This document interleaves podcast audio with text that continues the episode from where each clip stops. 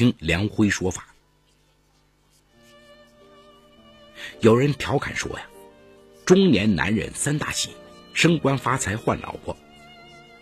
然而，对武汉汉正街某纺织品批发公司老板罗飞来说，换娇妻生儿子才是最大的幸福。谁知，他的幸福却与阴谋相伴，最终也使他的人生彻底崩盘。今天我要给大家讲这么个故事，叫无子宫娇妻怀上了儿子。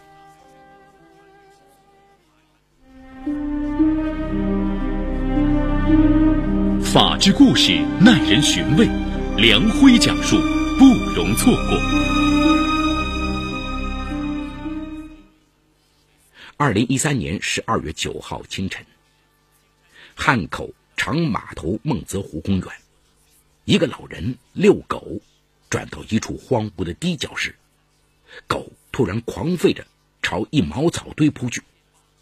老人上前定睛一看，吓呆了。茅草被狗抓乱，里面竟露出了一条人腿。武汉市公安局桥口分局办案民警立即赶赴现场，在乱草堆中扒出一具被床单包裹的女尸。经勘查与尸检，死者大概三十五岁左右，身穿大红棉袄、藏蓝色打底裤，颈部有很明显的亲子勒痕，他杀无疑。死亡时间。大概是在两天前，侦查人员一边向市局汇报，一边积极寻找尸源。在将近期失踪人员报案调出查对时，发现家住汉西北路发展一村的赵桃英老人曾报案说女儿汪丽娟失踪。经其辨认，死者正是汪丽娟。据赵桃英讲述，女儿十二月七号早晨上班后一直未归。他怀疑他的被害与前女婿有关。警方又调取了汪丽娟的通话记录，果然发现她在被害前曾与前夫罗飞通过电话。然而罗飞却矢口否认。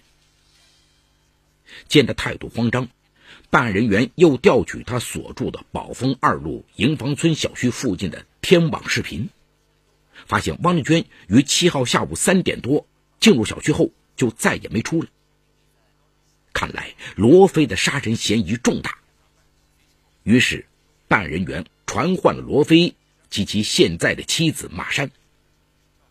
经过审查，罗非很快交代了杀死前妻的犯罪事实。今年三十八岁的罗非，大专毕业后便接手了父母的生意，在汉正街拥有两家纺织品批发公司。他的前妻汪丽娟原是中联制药厂的职工，两人于2005年10月结婚，育有女儿莎莎。一家三口本过得和美。可是2007年底，罗非爷爷所住的汉阳月湖区老房拆迁，得了一套还建房和现金。爷爷做主把还建房登记在了罗非堂弟的名下。理由是堂弟生的是儿子，将来要继承罗家的香火。这事儿啊，让罗非感觉很没面子，他仿佛着了魔一样，一心想追生儿子，还因此让妻子辞了职。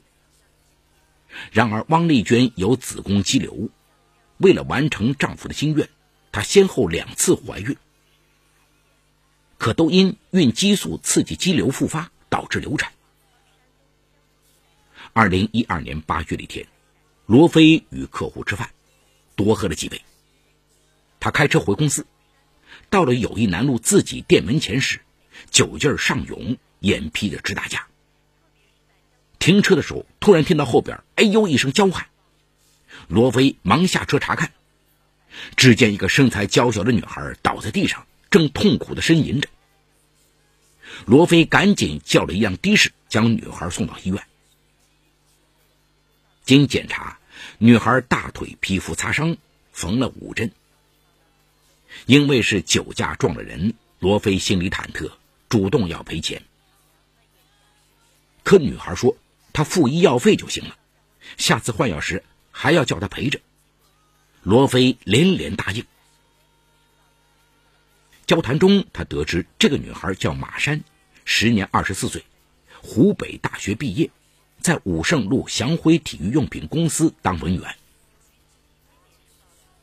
第二次再陪马山换药时，清醒的罗非发现这个女孩很漂亮，尤其是一双杏仁眼，特别妩媚。他主动请马山吃饭，两人聊得很是投机。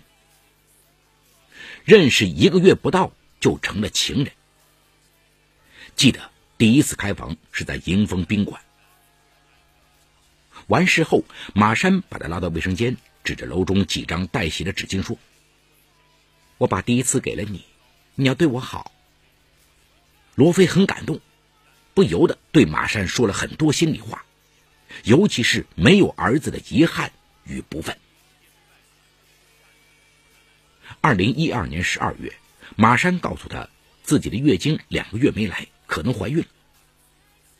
十二月十八号那天，罗非就带他到协和医院去做尿检。马山进卫生间去了好久，这才端着盛小便的器具出来。尿检结果出来，果然是怀孕了。罗非又惊又喜。如果马山怀的是男孩，就让他生下来。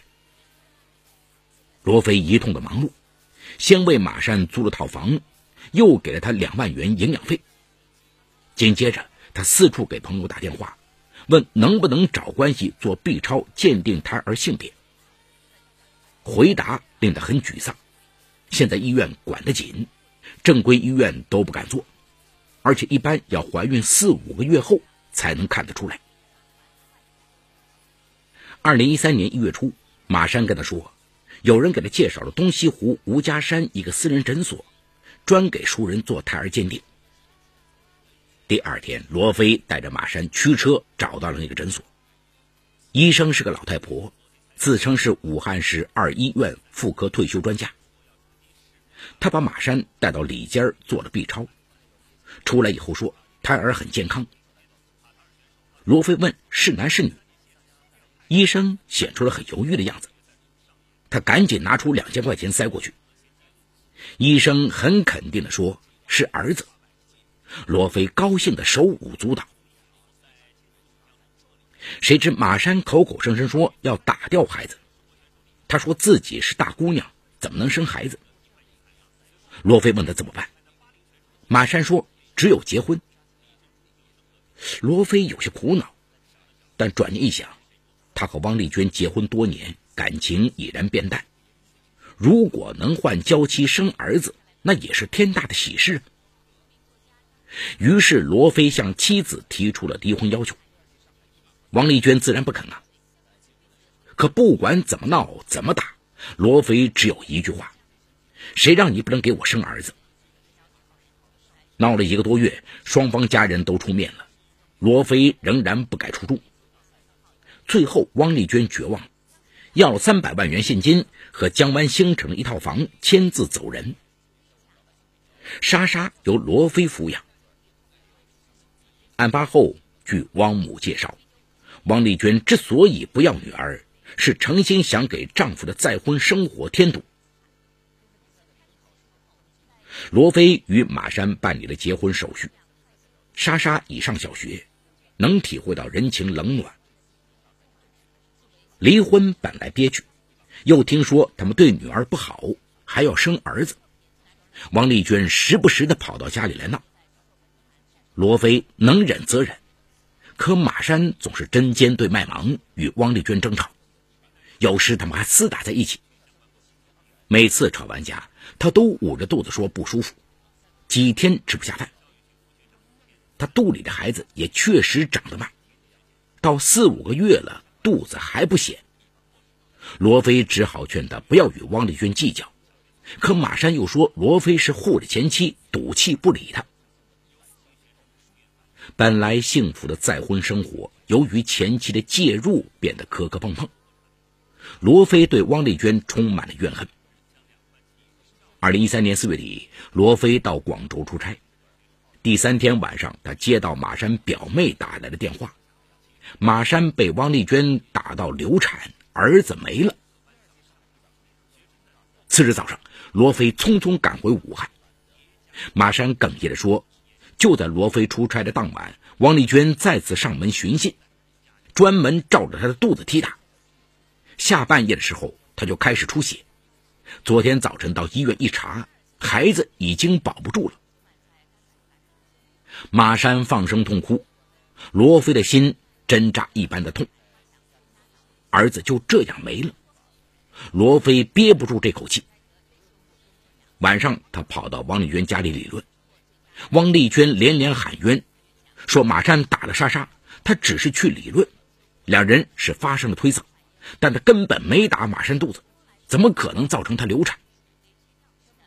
罗飞哪里肯信，说汪丽娟存心绝他的后，将其暴打一顿。后来还是赵桃英报了警，罗飞这才罢休。这件事。让他对前妻怀恨在心呐。朝思暮想的儿子没了，罗非消沉了好久。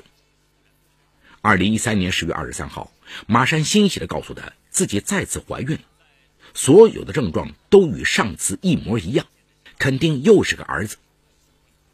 罗非开心极了，一再叮嘱他千万小心。马山愁容满面的说：“我肯定小心。”就是怕王丽娟再来使坏。罗非怒火中烧，说：“他再敢使坏，我灭了他。”没想到，怕什么来什么呀！十一月初的一天，罗非下班回家，进门就看见客厅一片狼藉。他问候，这才知道，王丽娟知道马山再次怀孕的消息后，又登门吵闹。所幸他拼命护住肚子，才没有受伤。罗非又气又恨，建议妻子回老家养胎。马山却泪眼婆娑地说：“王丽娟已经说了，死也不会让我把孩子生下来的。在你身边我还安全些，如果回娘家，指不定他背后是什么坏。算了，我还是把孩子做掉吧。”恶从胆边生，罗非厉声说道。他不让我儿子生下来，我看他是不想活了。此后，罗非多次电话警告王丽娟，还不让他来看女儿。可据马山说，王丽娟不仅没收敛，多次趁罗非上班来家争吵，而且经常发短信威胁他，让他心惊肉跳，夜不能寐。妻子的哭诉让罗非越来越痛恨前妻。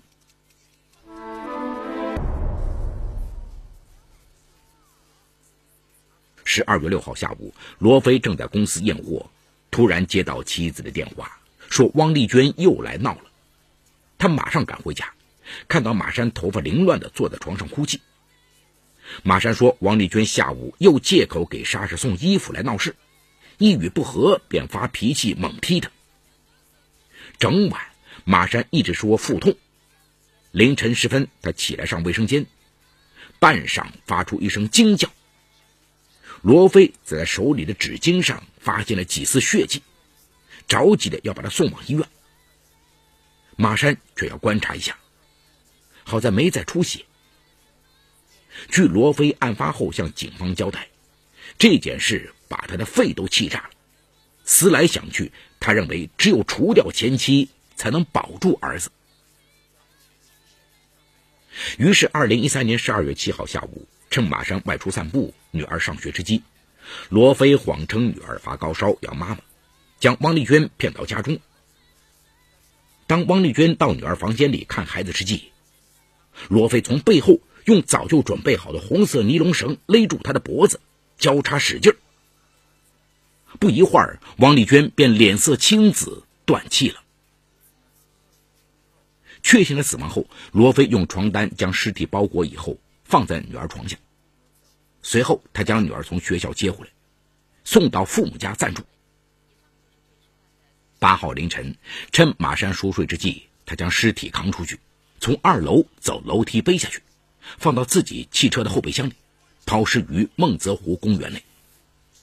他本想把尸体抛入湖中，可由于公园尚在新建，没有照明设施，又天冷漆黑一片，他根本不知怎么走到湖边去，便慌慌张张地把尸体丢在堤角的偏僻处，用杂草树叶掩埋了。本打算改天等天黑带上工具过来掩埋，没想到这么快就被发现了。罗非说：“这一切马山一无所知，而且他有孕在身，希望警方尽早将其释放。”在讯问罗非的同时，办案人员对马山也进行了审讯。马山一再强调自己对汪丽娟的死一无所知，一切都是罗非的个人行为。然而，他供述，汪丽娟来时，他一直待在卧房，只知道罗非与汪丽娟进了莎莎的房间，后来发生了什么不清楚。这不仅与罗非的供述有差异，而且同在一室，对惨案竟一无所知，令人生疑。于是，警方加大审讯力度。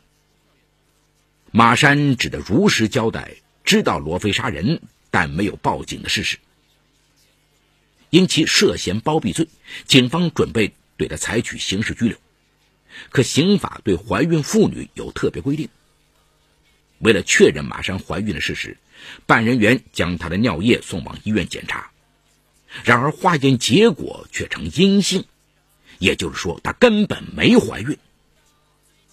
办案人员又将其押往附近的普爱医院检查，经过 B 超详细检查，医生告诉他们。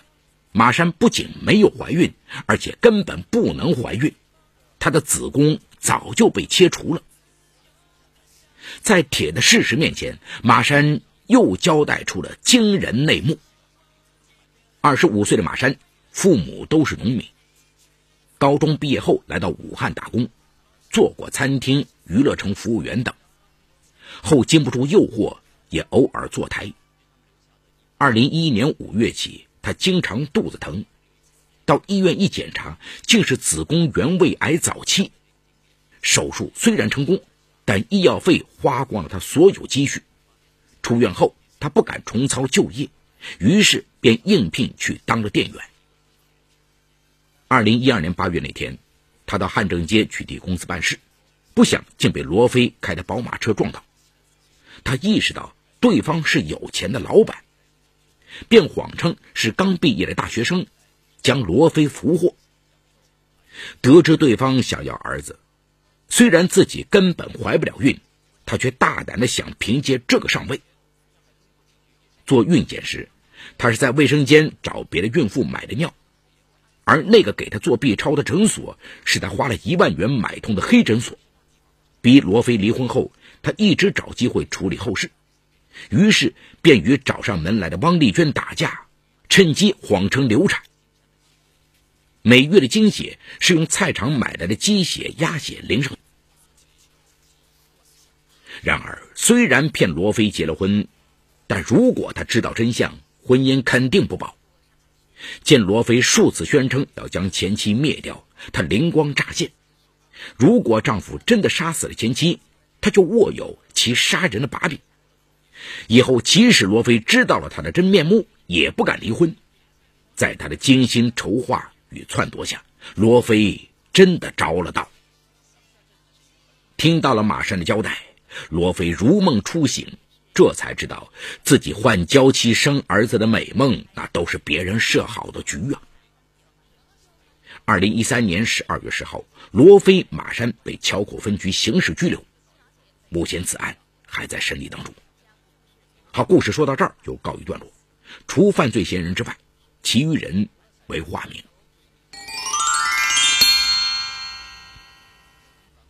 本案中的罗非，他的悲剧实在是让人啼笑皆非。抱着换娇妻生儿子的美梦，罗非毅然抛弃了结发妻子，甚至在再婚妻子一再的设计和撺掇下，以残忍的方式。将曾经同床共枕近十年的前妻杀害，可到头却发现，再婚的妻子根本没有生育能力。所谓的怀孕流产，只不过是他上位和排挤情敌的手段。就连自己杀人都在妻子的计划之内，用以要挟不准离婚。那在这个故事当中，听众朋友们可能会留意到，罗非之所以对前妻萌发恨意，并认为只有除掉前妻才能保住儿子，是由于妻子马山的设计，让他认为前妻汪丽娟想要伤害自己的妻子和未出世的儿子。那么马山是不是也要为罗非的故意杀人负一定的刑事责任呢？从法律的层面而言，如果说罗非的故意杀人是在马山的教唆、授意或者帮助下实施的，那马山就构成了故意杀人的教唆犯，或者是帮助犯，和罗非构成共同犯罪，需要承担刑事责任。但是在本案当中，马山只是利用假怀孕和假流产的方法来刺激罗非。